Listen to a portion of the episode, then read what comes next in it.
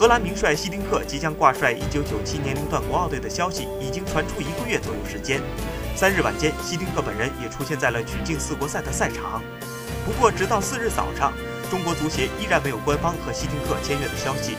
从目前的情况来看，不出意外，本次四国赛的三场比赛都将由沈祥福指挥，希丁克暂时还只会以旁观者的身份观察。不过，据了解，希丁克已经与球员见过面，并表示希望接下来接手球队后能够和大家在一起好好工作，让我们的球队进一步提高。